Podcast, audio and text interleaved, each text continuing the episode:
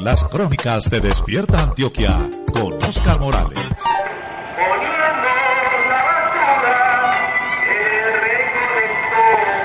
Se les ve de traje verde, enterrados entre basura y escombros. Para muchos pasan desapercibidos, pero la realidad es que estas personas de carne y hueso, que aman, ríen, sufren y tienen familia, se encargan de mantener limpias nuestras calles y de ayudar a la conservación del planeta.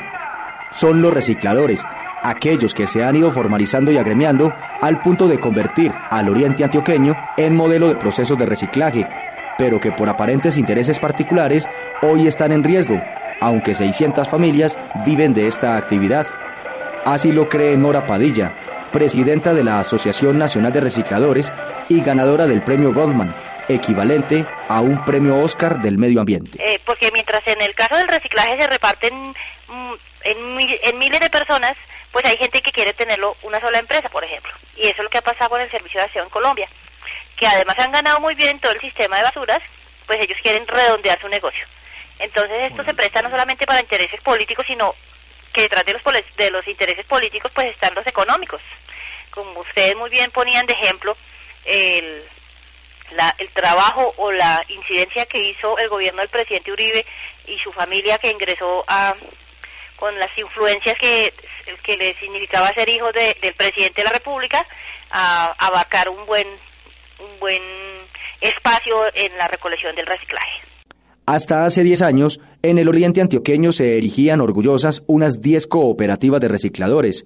Buscaban formalizar y dignificar esta loable tarea pero por falta de apoyo estatal, individualismos, malos manejos y poca formación, ha desaparecido la mitad, mientras que las que aún existen luchan a diario contra los intereses privados y políticos que se mueven en torno a la basura, pues los recursos que genera este negocio pueden llegar a ser multimillonarios.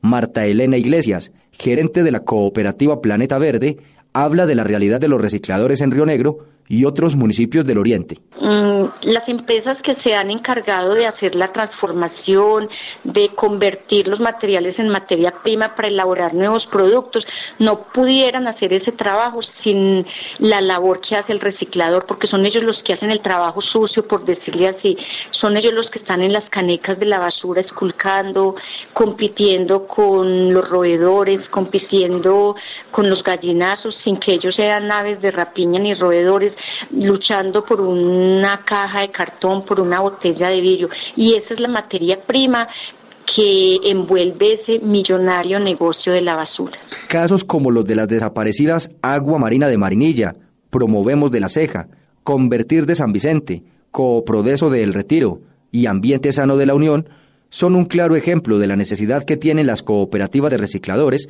de recibir más apoyo estatal, de formalizarse cada vez más y de diseñar nuevas estrategias de comercio. Así lo ratifica la gerente de Planeta Verde. Es hacer un trabajo muy fuerte por la dignificación de la labor del reciclador.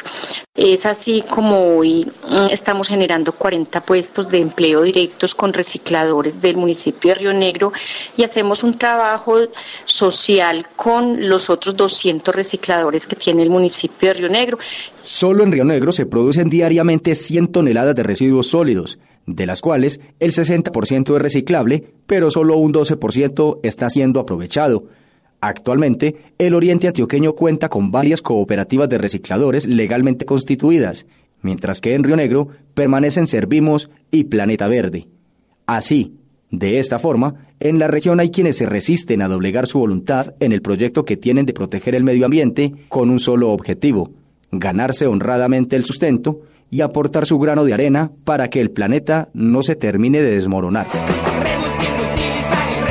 Estas son las crónicas de Despierta Antioquia, bajo la producción y coordinación de Óscar Morales y Germán Roldán.